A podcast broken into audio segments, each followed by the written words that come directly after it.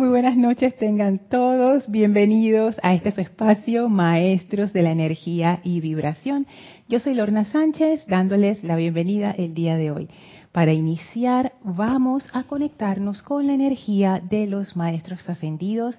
Les voy a pedir que por favor cierren sus ojos suavemente, tomen una inhalación profunda,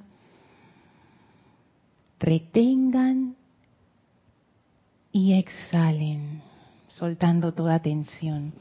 Inhalen profundamente,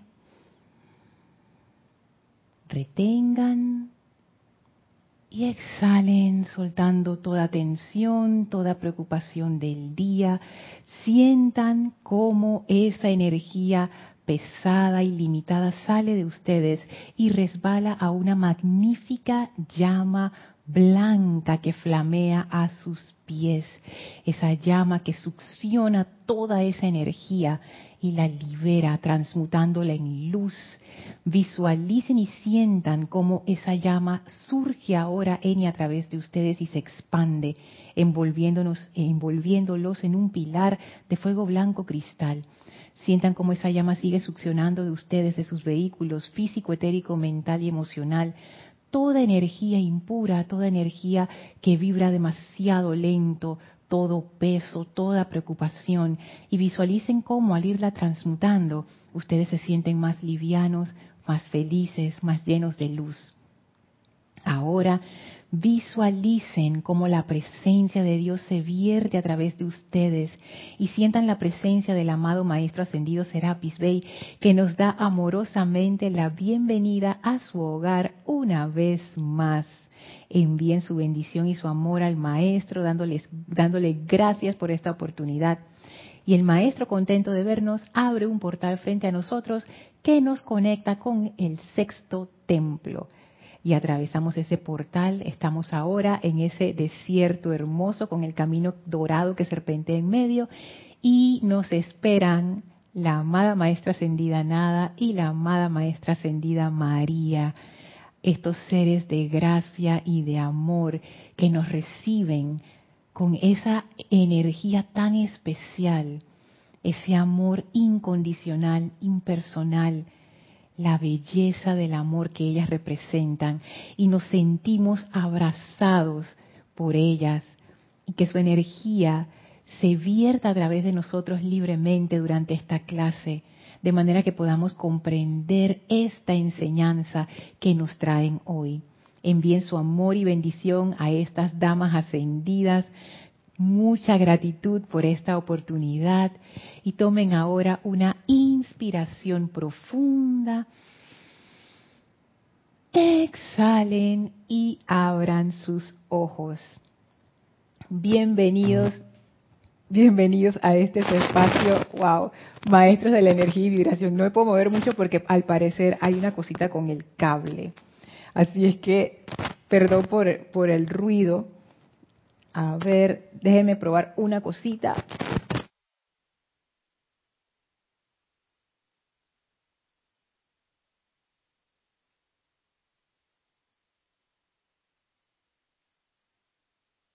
Creo que ya está un poco mejor. Sí. Gracias, Padre. Muchísimas gracias por estar aquí. Aquí estoy viendo sus saludos, sus, sus mensajes, Gracias por reportar sintonía. Gracias a todos los que ven esta clase en vivo. Gracias a todos los que la ven en diferido también. Bendiciones para todos. Antes de arrancar, les recuerdo que este domingo tenemos servicio de transmisión de la llama de la iluminación. Ocho y media AM hora de Panamá.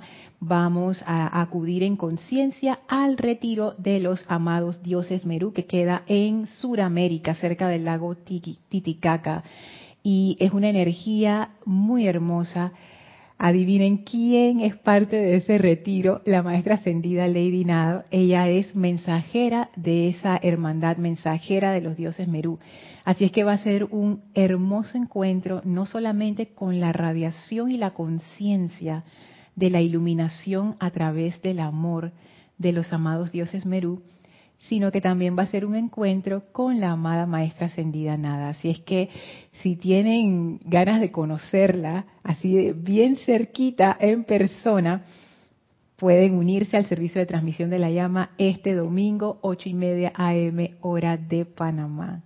Así es que bueno, vamos a dar inicio con la clase, pero antes, antes quiero verificar que todo está bien, así que me, lo reportan por el chat de YouTube si tienen algún problema con el audio, con el video.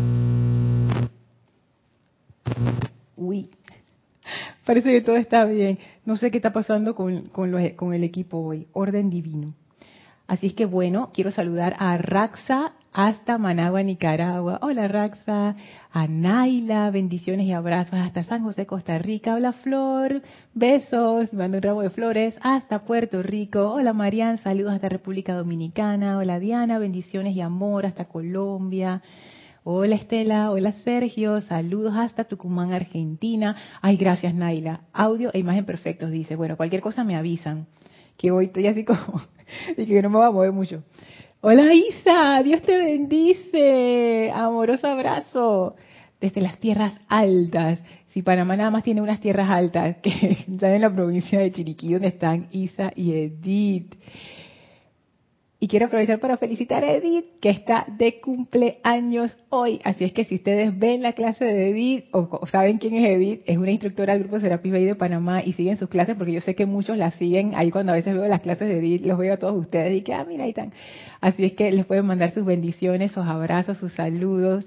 De nuevo, Edith, feliz cumpleaños, muchas bendiciones de la presencia. Ay, qué belleza. Hola, caridad, amor y bendiciones hasta Miami. Y mira qué linda, ambas mandaron un jardín similar, qué belleza. Ah, Isa dice buen sonido e imagen. Yo a veces escucho el, movimiento aquí del cable, pero bueno, si no me muevo mucho, no pasa nada. Y si ustedes lo escuchan un poquito, quiten su atención de ahí. Si está, si está muy exagerado, sí me dicen para, para hacer algo al respecto, porque puedo cambiar de, de micrófono. Hola Laura, saludos hasta Guatemala. Margarita Arroyo, saludos hasta Ciudad de México. Wow. Hola Raquel, gracias, bendiciones para ti también. Hola Lourdes, saludos hasta Penonomé, aquí en Panamá. Hola Dante, saludos hasta el grupo Kuzumi en Guadalajara. Hola Virginia, saludos hasta también grupo Kuzumi en Guadalajara. Eh, a Raquel este Uruguay, dice Virginia, todo bien, gracias padre. Hola Mati, ay Mati Chequi, saludos hasta Argentina, hasta La Plata. Gracias a todos por sus saludos, gracias a todos por el amor, gracias a todos por esa bella interacción de conciencia. Así que bueno, vamos a seguir en la clase, que saben que como, como siempre, yo estoy segura que eso también le pasa a todos aquellos que, dan la instrucción. Estoy segura que a, Mati le pasa, a Eddie también, que las clases que uno va dando eh, se entretejen de una forma muy interesante con la vida de uno. Y eso es un fenómeno que no solamente me pasa a mí, sino que le pasa a todas mis hermanas y hermanos que dan, que dan clase. O sea, no es por lo menos por lo menos a nosotros no nos pasa, no, no, estas clases no son como, como clases intelectuales que uno viene, da y se desconecta hasta la próxima vez. Estas clases tienen un efecto directo en nuestra conciencia, en nuestras vidas. A mí estas clases, yo lo digo no por decir, lo digo porque es así y ustedes no tienen idea cuánto.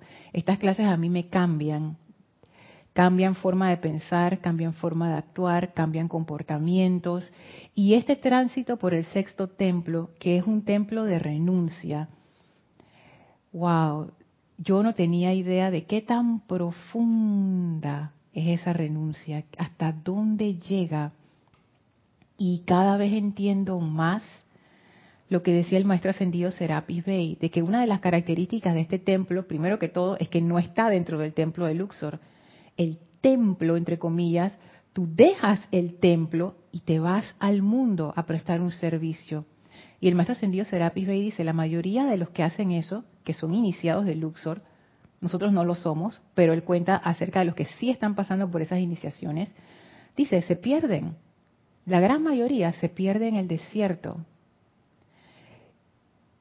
Y me ha venido nuevamente esa reflexión que hiciéramos en clases anteriores de por qué una persona que ya está iniciada en Luxor puede perderse, porque el maestro lo que dice es que la razón por la que se pierden es que los reclaman los sentidos. O sea, uno vuelve a caer en lo que ellos llaman la tontería de los sentidos, pero no lo dicen porque los sentidos sean tontos de una forma despectiva, no es eso, sino lo dicen em, en el contexto de que es algo que no tiene realmente importancia que, ay, eso es una tontería, cuando uno le dice a alguien eso, ¿no? Dice, ay, no te preocupes, eso es una tontería, o sea, como que no, le pongas ni importancia, yo, yo ni me acordaba de eso.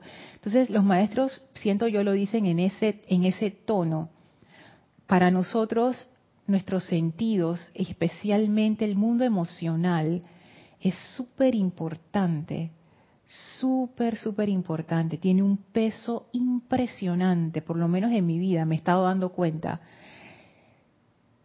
y renunciar a darle esa importancia. Wow, eso es ha sido para mí y está siendo, porque no es que lo he logrado, sino que he empezado a percibirlo. Ha sido una tremenda lección. Y pareciera que nosotros no estamos hablando de esto directamente en estas clases, pero en realidad sí. Porque ahora mismo lo que estamos viendo con la amada Madre María y con la maestra ascendida nada, es el tema de la gracia. Y la gracia es una cualidad que se asocia con el sexto rayo y permea todo ese templo.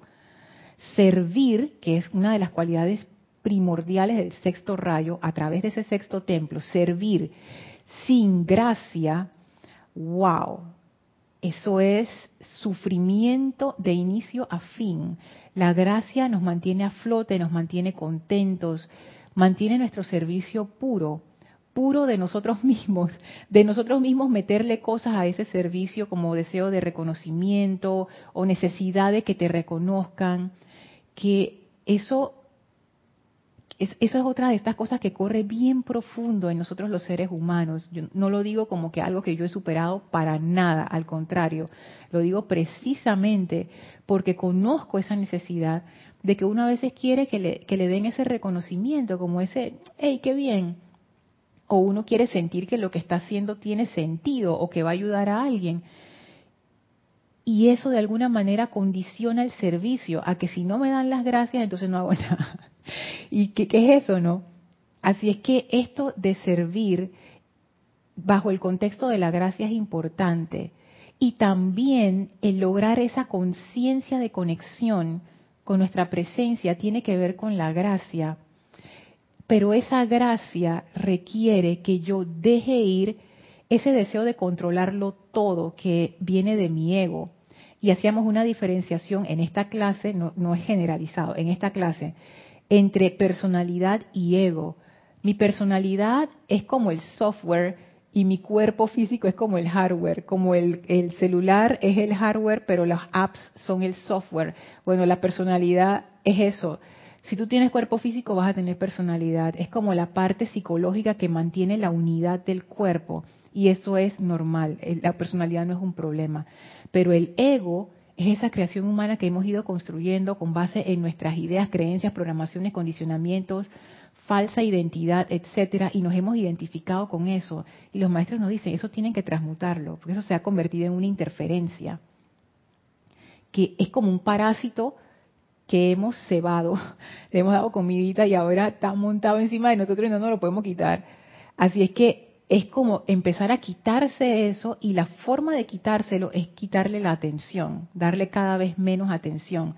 Y ese ego, yo me he dado cuenta, puede que en cada persona sea diferente, pero en lo que yo he podido autoobservar, ese ego tiene una necesidad de control muy fuerte y para entrar al estado de gracia, yo necesito dejar ir ese control.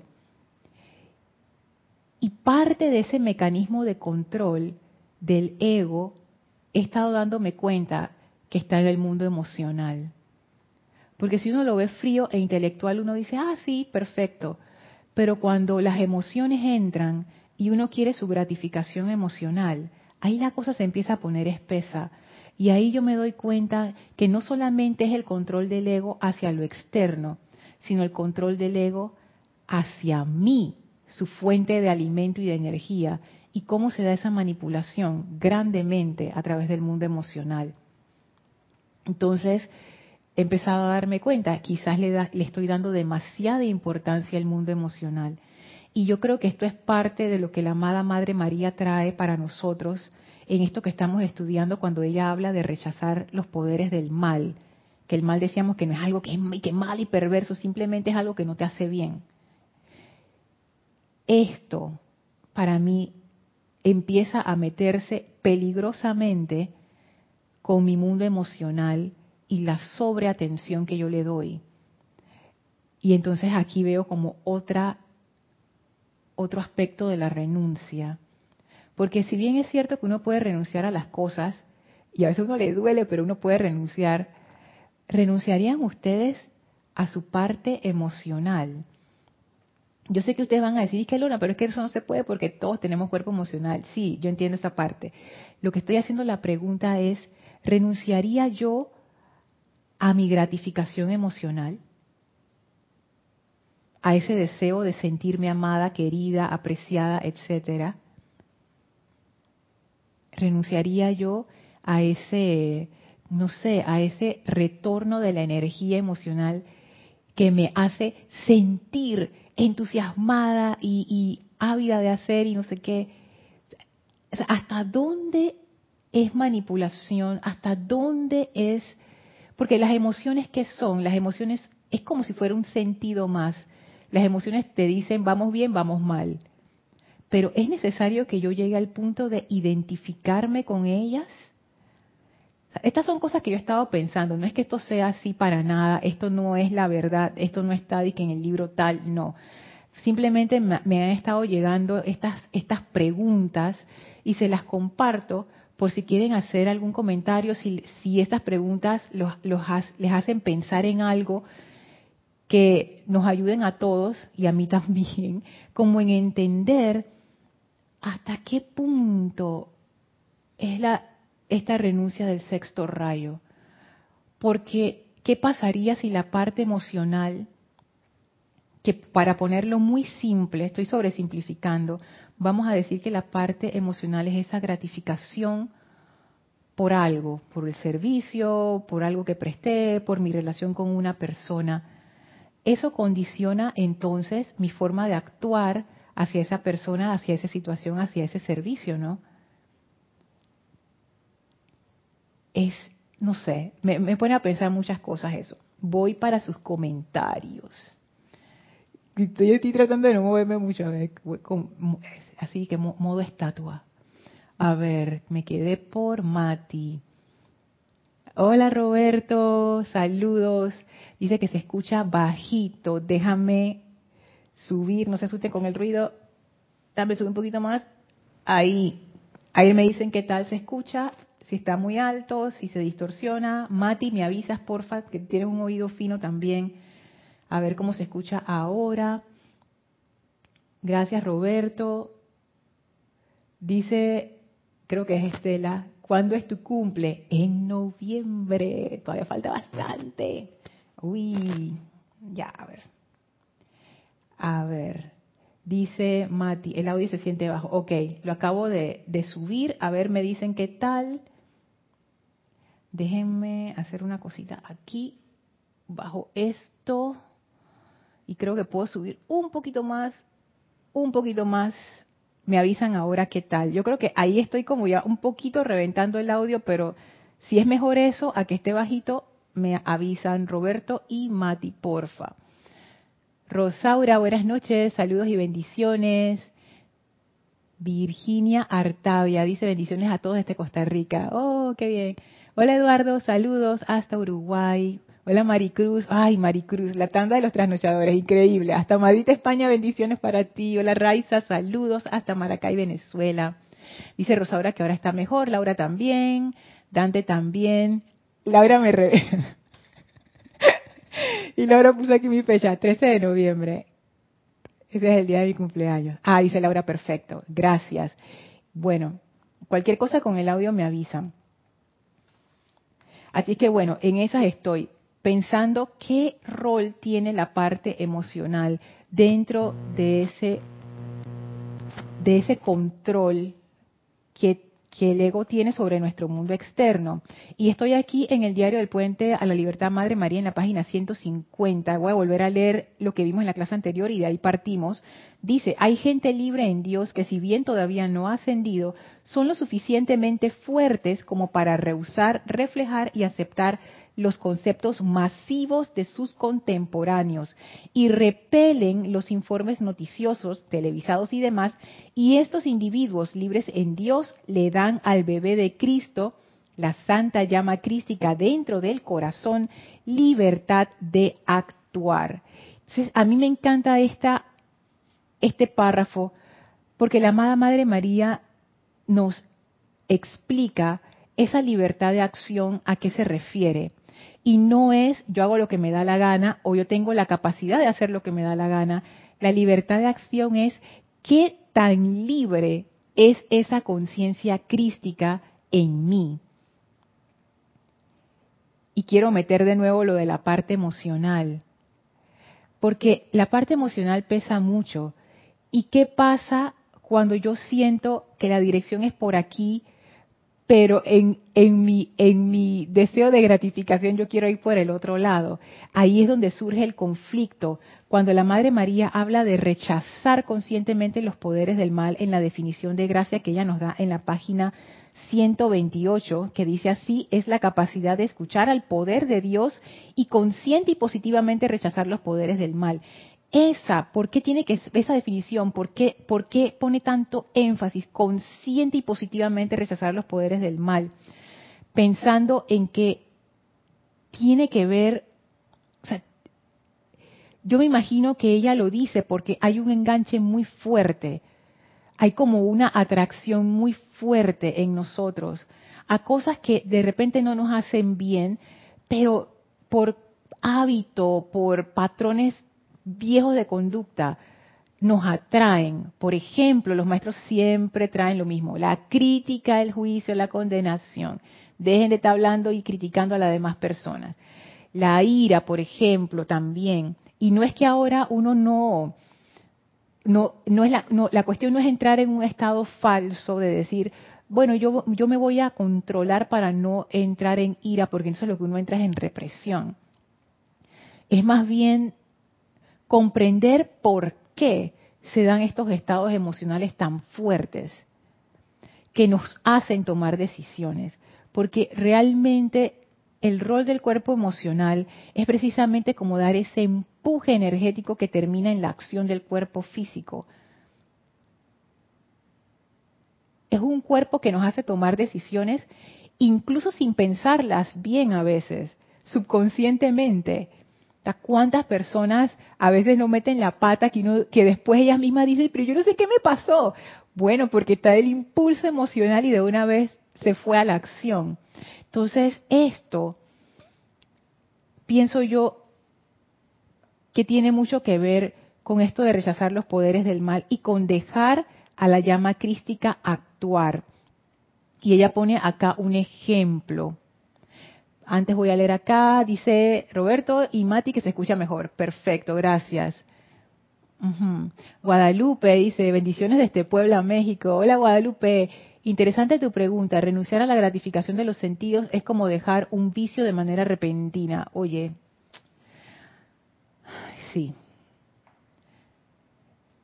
Excelente, excelente, excelente analogía porque cualquier persona que ha tenido un vicio o un mal hábito sabe que eso no es para nada fácil, porque la gratificación que uno espera y anticipa y siente cuando uno realiza eso, wow.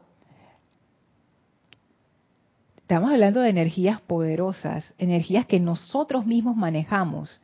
Conscientemente no, nos manejan a nosotros en estos momentos, pero no dejan de ser energías poderosas que nos mueven y también mueven a otros.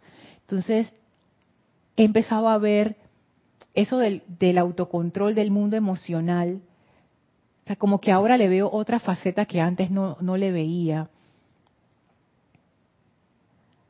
Sí, es que tengo muchas reflexiones, pero son como, como todavía diríamos aquí en Panamá que están verdes. Cuando uno tiene una fruta que todavía no se ha madurado y está así verde, ¿no? Entonces aquí en Panamá decimos que no, que eso está verde, o sea, todavía le falta madurar. Y la verdad es que he tenido como muchas muchas consideraciones al respecto, pero la mayoría están verdes. No quiero tirarlas aquí por porque están como incompletas, pero me está llevando a pensar que quizás la gratificación de los sentidos no es tan importante como yo pensaba. Yo sé que muchos de ustedes dirán, pero claro, lo, eso lo dicen los maestros todo el tiempo. Bueno, pues, pero yo no me había dado cuenta, o sea, yo había leído esas palabras, pero yo nunca lo había sentido. O sea, nunca me había cuestionado y nunca había percibido como esa opción de no darle importancia. Porque cuando uno experimenta las emociones, uno siente, y la misma palabra te lo dice, es como que tú estás metido en la cuestión. Cuando yo agarro mis rabias, yo siento eso físicamente, psicológicamente, es como si fuera una ola que viene y arrasa. Cuando yo me siento triste, yo lo siento en mi cuerpo, en mi postura, o sea, todo se refleja. Cuando yo me siento feliz, también. Entonces, como que yo no veía esa, lo, veía como una sola cosa. Y vamos a decir que ahora he empezado a observar que hay como una distancia, como que yo puedo autoobservar esos estados emocionales sin tener que identificarme con ellos. Y eso ha abierto una puerta que, que yo la verdad estoy como que, ¿qué es esto? What? identificarme con mis estados emocionales es opcional. Darles importancia es opcional. ¿Será que el que yo me sienta súper feliz por algo realmente no es tan importante? O el que yo me sienta triste por algo tampoco, simplemente son indicadores. Yo sé que esto puede sonar como que, ay, no, Lorna, una vida sin emociones no vale la pena vivirla. Yo pensaba así, pero ahora yo hasta eso me lo estoy cuestionando. ¿Cuál es el rol realmente del mundo emocional? ¿Cuál es su mensaje? Porque el mundo emocional es como un mensajero también. Sí, me, pone, me pone a pensar tantas cosas. Mati dice, rechazar los poderes del mal, dos puntos, concepto inmaculado, mm, desarrollo de gracia, ¿será ese el camino al desarrollo del estado de gracia? Y Alonso nos manda saludos desde Colombia. Bendiciones, Alonso. Fíjate, Mati, es que eso está, eso que tú pones ahí está provocador. Concepto inmaculado, rechazar los poderes del mal contrapuesto al concepto inmaculado.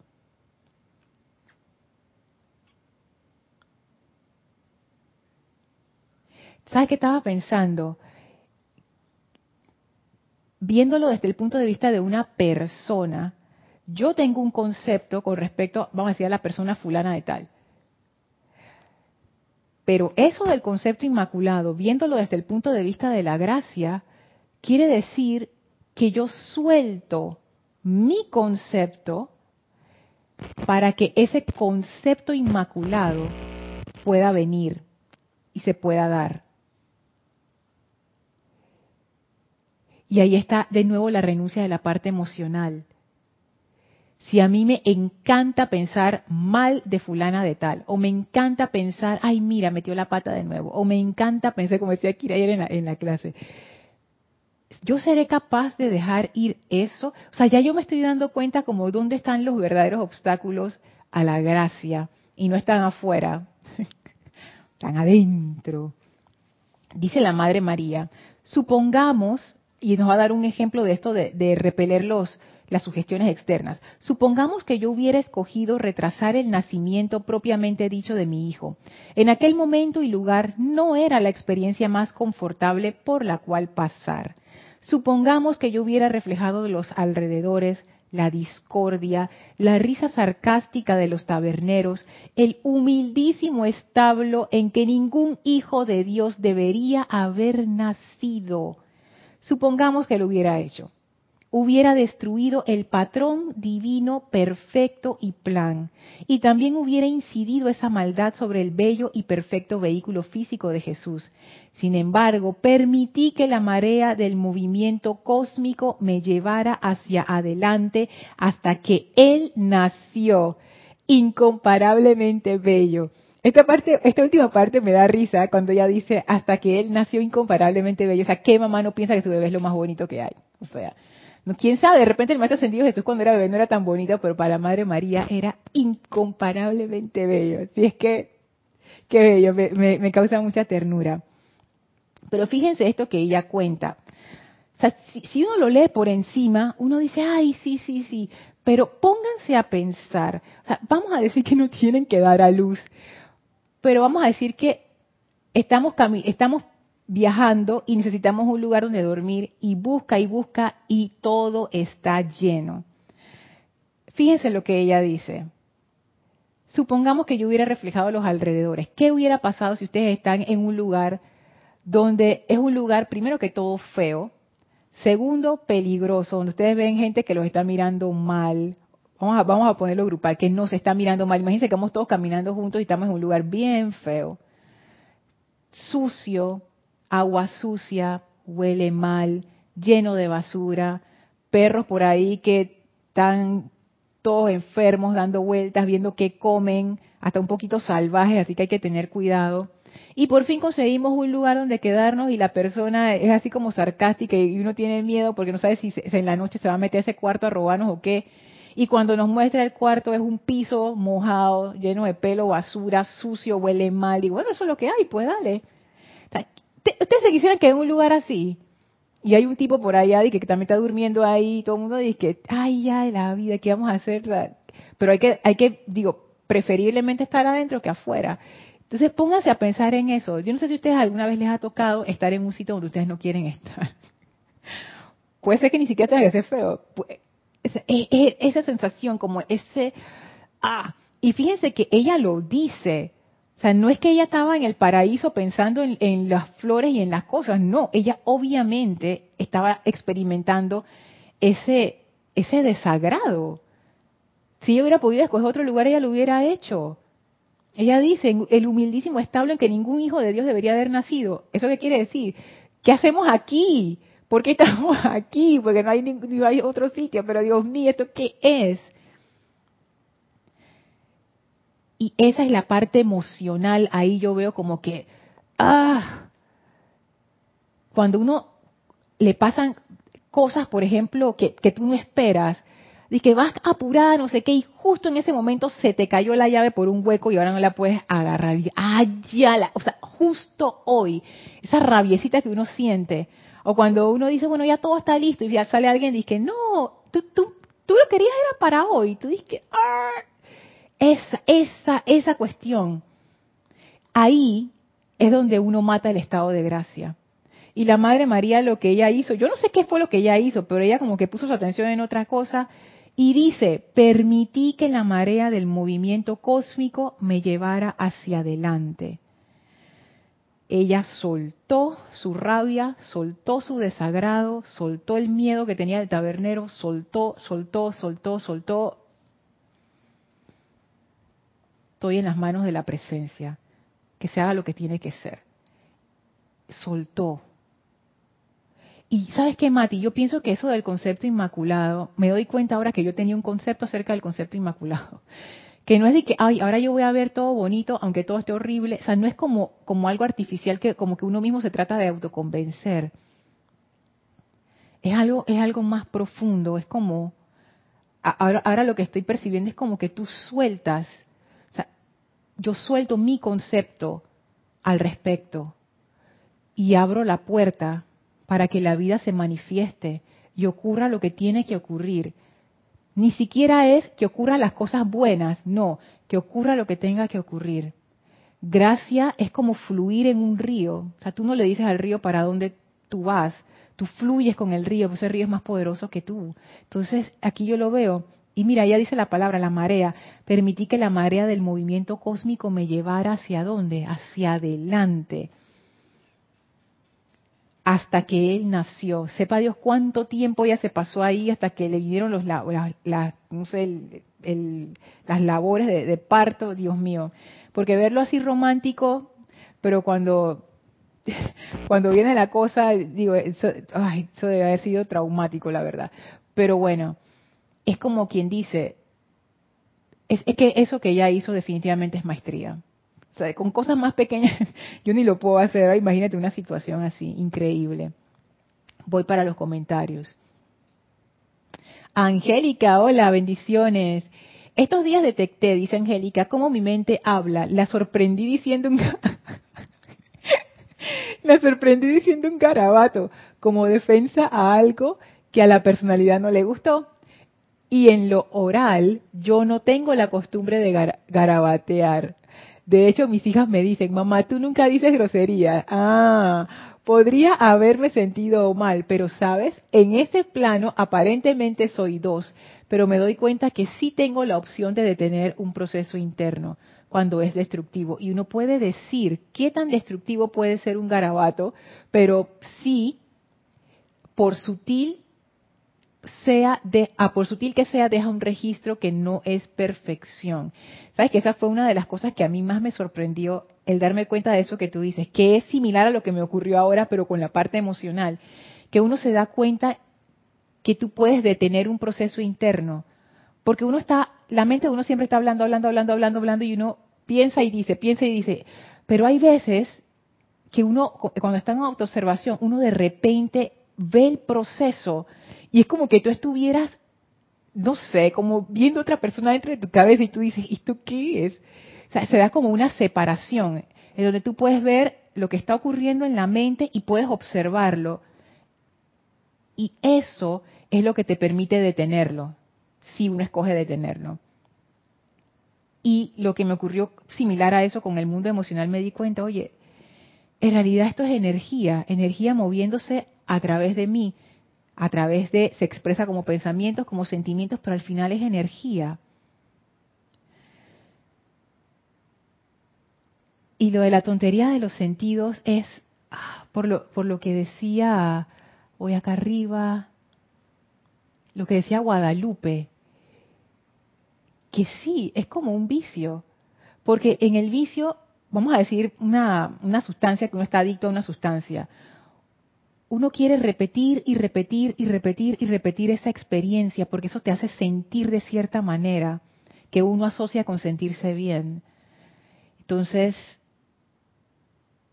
ahí está la tontería, que uno queda enganchado, esclavizado por la parte emocional y eso quita toda oportunidad de una manifestación superior, porque realmente quedamos quedamos bajo el yugo de, nuestra parte emocional, de nuestra gratificación. O sea, nos convertimos en esclavos de nuestra gratificación. O sea, esto que cuenta la amada Madre María, yo definitivamente hubiera fallado, con mi conciencia actual, yo hubiera fallado eso totalmente. Yo no sé qué yo hubiera hecho, la verdad. Pero, wow. Cuando uno experimenta situaciones desagradables o discordantes y uno lo que quiere es salir huyendo o decir un garabato, como dice Angélica, ahí está la oportunidad del concepto inmaculado, que ahora lo estoy viendo como suelta mi concepto, suelta. Lo que yo estoy viendo no es la verdad, lo que yo estoy viendo es mi interpretación de lo que, está, está ocurriendo. Y si yo suelto eso, ¿qué pasa?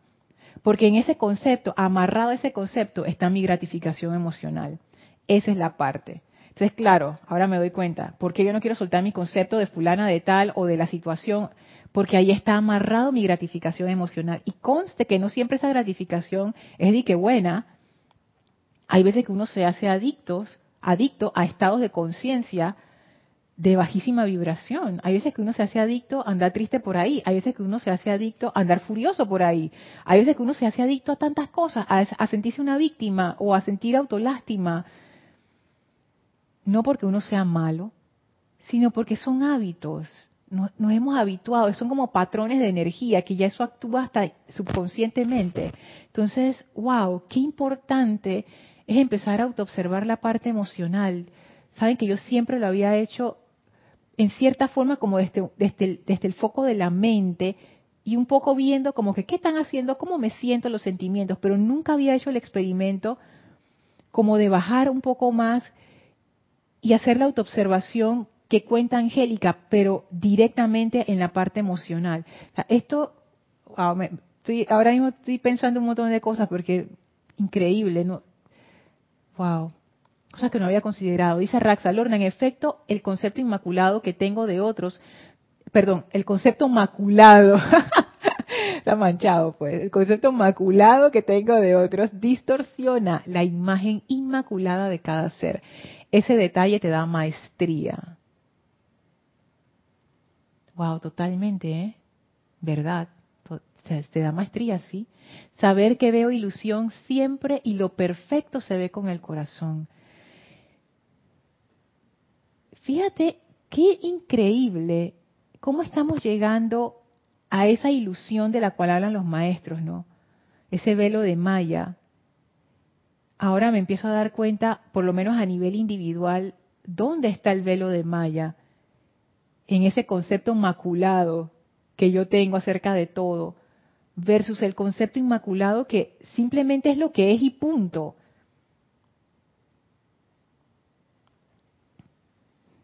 Wow, eso está, está fuerte. Dice Eduardo, bueno, en un lugar así no me quedo, ni loco, sigo de, sigo viaje, sigo de viaje.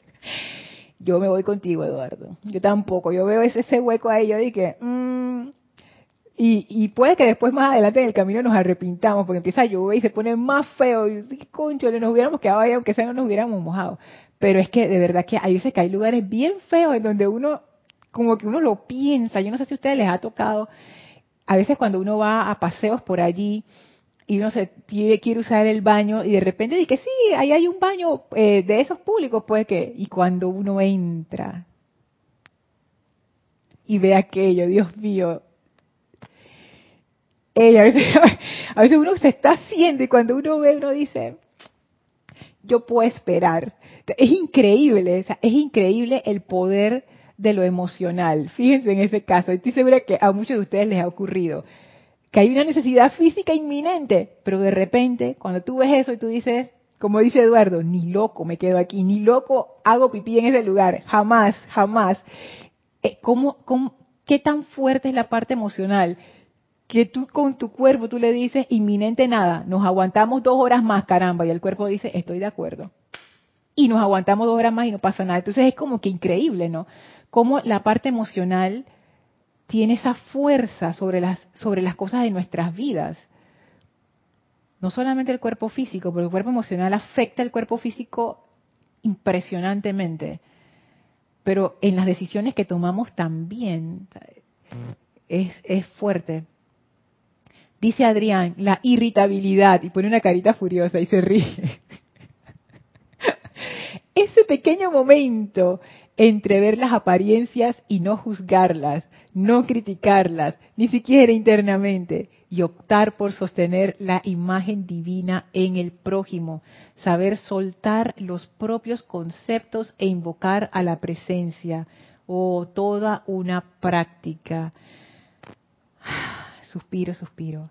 Es que, es que yo leo tu comentario, Mati, y es justo eso. Y me pregunto al mismo tiempo, ¿por qué para mí es difícil hacer eso? ¿Por qué no quiero soltar mi concepto? Y regreso a lo que les comenté, porque me acabo de dar cuenta en esta clase con ustedes que mi gratificación emocional está amarrada a ese concepto. Y por eso, por eso me es difícil soltar. Yo no quiero el concepto inmaculado de nadie, yo lo que quiero es mi concepto que me da mi gratificación emocional. ¿Y por qué, Porque esa gratificación es importante? Precisamente porque yo le estoy dando importancia. Pero como todas las cosas, yo le puedo quitar importancia también. ¿Qué pasaría en mi vida si mi gratificación emocional no fuera lo más importante. Porque es a través de esa gratificación emocional que va el alimento del ego. Esa es su, su línea de vida, su línea vital. Ahí, a través de, de, mi emocional se alimenta esa, ese parásito que yo misma creé. Entonces, oye, esto... Y fíjense que el sexto rayo también tiene mucho que ver con la parte emocional. Y la maestra ascendida nada, el servicio que ella presta también tiene que ver con la parte emocional. Ella específicamente presta un servicio para aquellos que son parte de grupos, no necesariamente grupos espirituales, cualquier tipo de grupo, familiar, laboral, etcétera, cualquier tipo, en donde ella, si tú le invocas, ella ayuda a que se dé ese amor dentro del grupo. Pero claro, ahora yo me doy cuenta con, con sus comentarios que eso requiere que por lo menos la persona que está haciendo la invocación esté dispuesta a dejar ir ese concepto manchado que tiene de los demás. Mm, está, muy interesante. Isa dice, ¿será dejar ir las expectativas? Ay, Isa, ideales y mantenerse sabiendo que todo está y estará bien, cero calificación. Sin embargo, un estado de constante gratitud. Eso de las expectativas es, sí, eso es tan fuerte. Hay veces que uno tiene ideas, o sea, conceptos de cómo deberían ser las cosas, de cómo debería ser mi vida, de cómo debería ser mi pareja, de cómo debería ser mi entorno. Uno tiene expectativas de las cosas que yo debería haber logrado a esta altura de mi vida o yo de, yo las cosas que yo debería estar haciendo, o sea, ah, todas esas expectativas antes yo no lo veía así, pero ahora me estoy dando cuenta que es parte de ese mecanismo de control del ego que uno mismo ha construido, o sea, no sé, esta también, este, esta parte también está como verde, porque esto, esto es algo, qué increíble que Isa lo mencionó, porque esto es algo que yo he estado reflexionando mucho, mucho, mucho, y le he estado dando muchas vueltas. Y me pregunto, porque yo me lo llegaba a preguntar, Lorna, incluso, incluso esas aspiraciones, esos proyectos, esas, esas expectativas, y si las sueltas también. Yo, yo sé que esto es como un poco radical y quizás sí lo sea, y yo no sé si esto es el camino correcto, probablemente no. Pero yo me he hecho esa pregunta. Yo dije, si yo quisiera 100% estar en un estado de gracia, en donde yo me pongo en manos de la presencia y me abro a esa marea de la vida, sin expectativas, no necesito lograr nada, no necesito demostrar nada, ni a mí ni a nadie. Mi valor como ser humano no depende de lo que hago o no hago, de los logros, de las cosas, de lo que tengo, nada de eso. ¿Hasta qué punto esa renuncia? Y decir simplemente, me pongo en manos de la presencia, que sea esa guía interna la que determine lo que voy a hacer hoy, la que determina dónde voy, la que determina lo que voy a decir, lo que determina lo que voy a pensar, lo que voy a sentir, lo que voy a experimentar. Y ese plan elaborado, humano, ya, no, ya, este, no, cambio de planes, ahora no hay plan. Porque esa es la otra, ¿no? Por lo menos en mi personalidad, ella quiere tener como una estructura, como que está bien, si me dice que vamos por la izquierda, vamos por la izquierda, pero por lo menos dime qué, me voy a encontrar. Y si me lo... la presencia trabaja como trabaja. hay, hay veces que uno puede anticipar ciertas cosas, pero hay veces que no. La presencia se mueve a una super velocidad y hay veces que uno como que nada más tiene tiempo de maravillarse y que cómo ocurrió todo esto. es, es, es interesante. Y en tanto que yo tenga esa expectativa de saber cada paso del camino, es como si yo estuviera tratando de manejar un auto o una bicicleta con el freno puesto. Está difícil, difícil, difícil. A ver acá. Ay, qué lindo, Mati. Dice, Isa, Dios te bendice. Te mando saludos, Isa. Tan bello. Hola, Maritza, bendiciones. Hasta Arraiján en Panamá.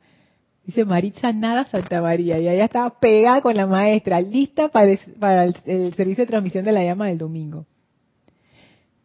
Dice Estela, Lorna, hay personas que dicen, no me, calle, no me calle lo que pienso, no me, ah, no me callé lo que pienso ante nadie siendo joven, menos lo haré ahora de grande. Allí creo que está el vicio. Sí. Que sí, o sea, los hábitos nos dan gratificación emocional, porque si no, no los haríamos. Nadie hace un hábito que, no le gusta. O sea, todos nuestros hábitos nos dan una recompensa en cierta manera. Y esto, esto de no me callé lo que pienso ante nadie siendo joven, ahora menos lo haré de grande, es, sí, es como una forma, es como una forma de enfatizar la parte de lo personal pero también, ¿sabes que me parece una frase tan interesante ahora que, lo dices? Porque tiene, tiene una profundidad que quizás esas personas que lo dicen no, no lo ven, pero lo estoy viendo ahora. Y tiene que ver con lo que estábamos hablando acerca de, de nuestros conceptos que proyectamos hacia las demás cosas o situaciones. Y esa o sea, esto de lo que pienso me lleva a lo que dice la Madre María aquí, que ella habla de seres lo suficientemente fuertes, hay gente, gente libre en Dios, lo suficientemente fuertes como para rehusar, reflejar y aceptar los conceptos masivos de sus contemporáneos. Y generalmente lo que uno tiene en la cabeza son los conceptos masivos de nuestros contemporáneos. O sea, no es realmente lo que nosotros pensamos. Y esta frase es, no me, no me callé lo que pienso, pero lo que pensamos es un reflejo de, de, los conceptos masivos de nuestros contemporáneos. Estamos repitiendo lo que se repite y se repite y se repite en nuestras culturas. Y a mí esta, esta frase como que me lleva a preguntarme, ¿y qué tienes tú realmente que decir al respecto? ¿Qué, qué dice esa voz en ti, la verdadera voz? Esa voz que no debemos callar esa es la voz que no se debe callar y esa es la voz que se calla. O sea, la voz que habla es la voz del ego, pero la otra voz interna, que es la voz honesta, que viene del, del, interior, de la presencia de la vida, esa sí no la decimos.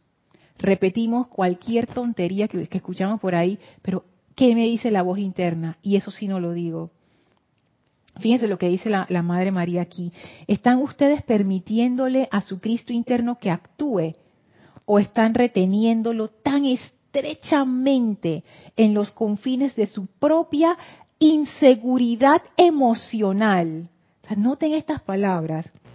De sus conceptos mentales, de sus memorias etéricas y de sus poderes de razonamiento que a Dios Todopoderoso a través de ustedes no se le permite nacer hoy en esta hora cósmica?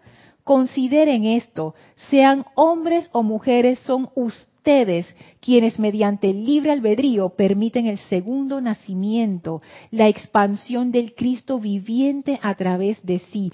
De lo contrario, no harán más que cojear toda la distancia hasta llegar a la tumba, habiendo hecho el bien, mas no lo suficiente. Este es uno de estos párrafos épicos dentro de la literatura de los maestros ascendidos, que es, es un llamado de atención tan fuerte. Cuando yo leo esto, yo me imagino ya habiendo desencarnado, ya terminé mi encarnación, no sé qué, en los planos internos, y diciéndole a los maestros, sí, pero mira, yo hice esto, y hice esto, pero no fue suficiente, no fue lo suficiente. Y ahí me doy cuenta, o sea, no es que los maestros me van a reclamar, no quiero decirlo así, sino lo que quiero decir es que hay veces que uno dice, ya, ya hice todo lo que yo podía hacer, y no es así, y uno lo sabe, Pero ¿por qué no doy el paso extra? Gratificación emocional, que dice aquí inseguridad emocional, conceptos mentales, memorias etéricas y mis poderes de razonamiento, ese intelecto que a veces me dice, ay no, Lorna, ya, ya tuviste suficiente, ya qué más, oye, ya que se las arregle ya esa persona ya, listo. Las inseguridades emocionales, Eso, eso a mí me hace como mirar mi vida de una forma muy objetiva. Estoy dando yo lo máximo. ¿Y qué es lo máximo? Es otra forma de decir la conciencia crística, que no es nada del otro mundo, es simplemente bajarle el volumen al ego para que se manifieste lo que verdaderamente somos. Yo sé que suena de que simple, en realidad no lo es, pero de todas formas es o sea, tampoco es tan complicado. Eso sí lo, lo podemos hacer. O sea, nosotros podemos hacer esto.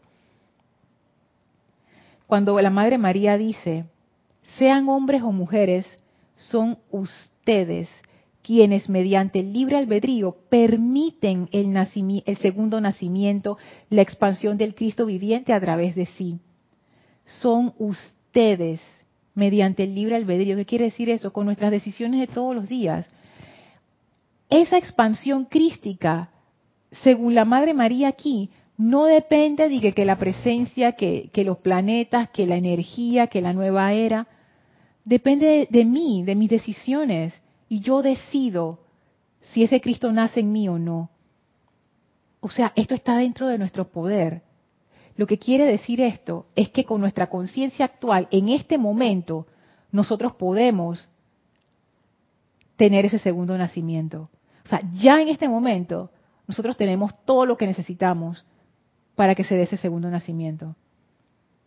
Y ese segundo nacimiento se da con cada decisión que tomamos. O sea, no hay que ser santo, no hay que meterse en una cueva, no, ya es ya. O sea, ahora mismo nosotros podemos elegir empezar a encarnar el Cristo en nosotros. Por eso es que se le llama el segundo nacimiento. Porque el primer nacimiento es el nacimiento que todos tuvimos de bebés. Se encarna, como quien dice, esa presencia a través de ese cuerpo. Ahora es un segundo nacimiento. Ahora esa conciencia crística, ahora tenemos la conciencia externa, como quien dice, encarnada en el cuerpo. Ahora lo que viene es sobre esa conciencia externa, la conciencia crística encarnándose en el cuerpo y cómo se encarna algo, metiéndolo en nuestras vidas, en nuestras decisiones. Eso, o sea, es que, wow, es tan, tan práctico. No es algo místico. No es de que tengo que meditar cinco horas. No, lo que necesito hacer es dar ese espacio para que esa conciencia superior pueda establecerse firmemente en mí. Qué increíble. Hola Yami, bendiciones hasta Panamá. Dice Yami, justamente me pasó el domingo, no pensé antes de actuar. Es que así es el emocional. Dice Maritza, sí, a mí me ha ocurrido, pero le digo a mi cuerpo, esperemos llegar a Serapis o a la casa cuando anda por ahí urgido. Sí. Angélica dice, Lorna, pero mira el ejemplo del baño. A mí me pasó, también igual que a Marisa. Necesitaba tanto de un baño que pedí que me prestaran un baño, pero sorpresa, no estaba aseado como hace mil años, pero era tanto mi necesidad que decidí usarlo. No hubo crítica, sino agradecimiento. Ay, se me fue el comentario. Sino agradecimiento. ¿Dónde lo dejé? De poder liberar la energía. Es que ese estado de necesidad es poderoso, que obstruyó el tener que juzgar. Esto es otra opción emocional. ¿Qué es lo que tú quieres? ¿Sí? Porque, exacto, exacto. Ese, es súper buen ejemplo, Angélica, porque mira el caso contrario. Si tú no hubieras tenido esa necesidad urgente y apremiante, que también en parte es como la parte emocional y todo eso, tú jamás hubieras usado ese baño. Pero bueno, te digo, el cuerpo emocional nos hace hacer cosas que uno dice y que yo nunca haría tal cosa. Espera que venga la ola emocional y vamos a ver. Dice Raiza, Lorna, yo viví una situación, yo iba a un lugar fuera de la ciudad en transporte público y llegué tarde y ya no había transporte, ay, ay, ay, hacia el sitio. Y quedé en una carretera. Tuve que caminar, Raiza, ajá, hasta un caserío con mi niña pequeña y llegamos a una placita y nos sentamos a pensar qué hacía. Y dormimos en un cuarto, tenía una sola cama y casi me asesina un resorte. y eso era lo que había y me quedé ahí. Fíjate, Raiza, tú tuviste esa experiencia, la Madre María también, así que ya tú sabes cómo es eso, wow. Ay, que eso es fuerte. Eduardo dice, recargamos para aprender. Nos dieron el libre albedrío. Somos conscientes que no debemos hacer juicios y muchas veces es nuestro reflejo que vemos en el otro. Para mí es todo un aprendizaje. Claro, porque uno dice, que no, es que esa persona es así. No, yo estoy proyectando, estoy proyectando mi concepto. Pero por supuesto, uno no lo ve. Es que, ay, nos, nos autoengañamos sin darnos cuenta. Aquí ah, quise, poner reencarnamos en vez de recargamos. Reencarnamos para aprender. Ajá, reencarnamos para aprender, exacto. Y ahora estamos, como quien dice, haciendo una encarnación superior dentro de una encarnación. Isaura dice, la voz de tu corazón, la voz de tu presencia, que es acallada por nuestros comportamientos inferiores. Por eso se nos menciona que somos infieles a nuestro verdadero ser. Saludos desde México no son, es que no le damos como la oportunidad, no le damos ese espacio que la amada Madre María dice, oye, abran esa puerta.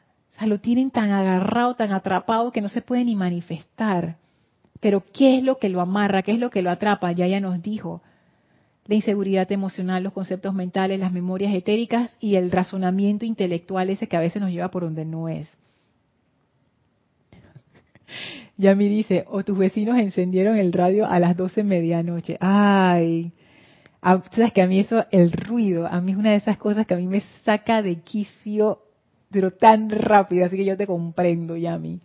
Y mi cuerpo emocional de una vez se va como erizando. Yo digo, cálmate. Magna presencia, yo soy orden divino en esta situación y se acabó. Y ya, no voy a juzgar, no voy a criticar nada. Mati dice, Lorna, quizás pienso, no asumimos la responsabilidad de manifestar plenamente la presencia yo soy. Imagínate cómo lo haríamos si, si tuviéramos la tarea de liberar al amado Sanat Kumara. ¿Rendiríamos igual que lo hacemos ahora mismo? Y con esta pregunta vamos a acabar la clase.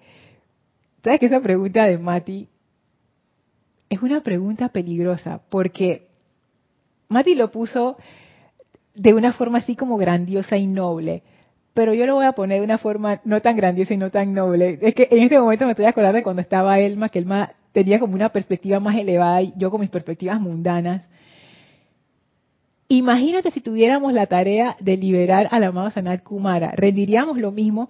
Imagínate si nos fueran a dar un premio. Lorna, si no criticas en cinco días, te vas a ganar cinco millones de euros. Oye, jamás me has visto tan diligente. Tendría que ser algo así. O sea, tendría que ser algo externo. Porque igual en el caso de Sanat Kumara, es como que vamos a hacerlo por Sanat Kumara. Y ya cuando pasó Sanat Kumara y se liberó, ay, regresamos a nuestra programación habitual. Porque de nuevo, es la recompensa. Lo hago por la recompensa. Ya sea que sea una recompensa hacia otra persona que me interesa o una recompensa para mí. ¿Será que hay otra forma de motivar? Yo pienso que sí, es a través de la cualidad de la voluntad. Pero bueno, ya ese es tema de otra clase ya me pasé de nuevo. Así es que bueno, vamos a dejar la clase hasta aquí. Y vamos a despedirnos de la amada Maestra Ascendida Nada y la Madre María. Por favor, cierren sus ojos, visualícenla frente a ustedes.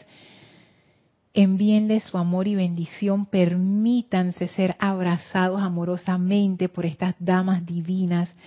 Sientan esa vertida de su amor en y a través de ustedes, esa protección, esa luz, esa iluminación. Envíenle su gratitud a ellas y ahora estas maestras abren un portal frente a nosotros, el cual atravesamos para regresar al sitio donde nos encontramos físicamente, aprovechando para expandir y compartir esa radiación de la Madre María y la amada Maestra Ascendida Lady Nada.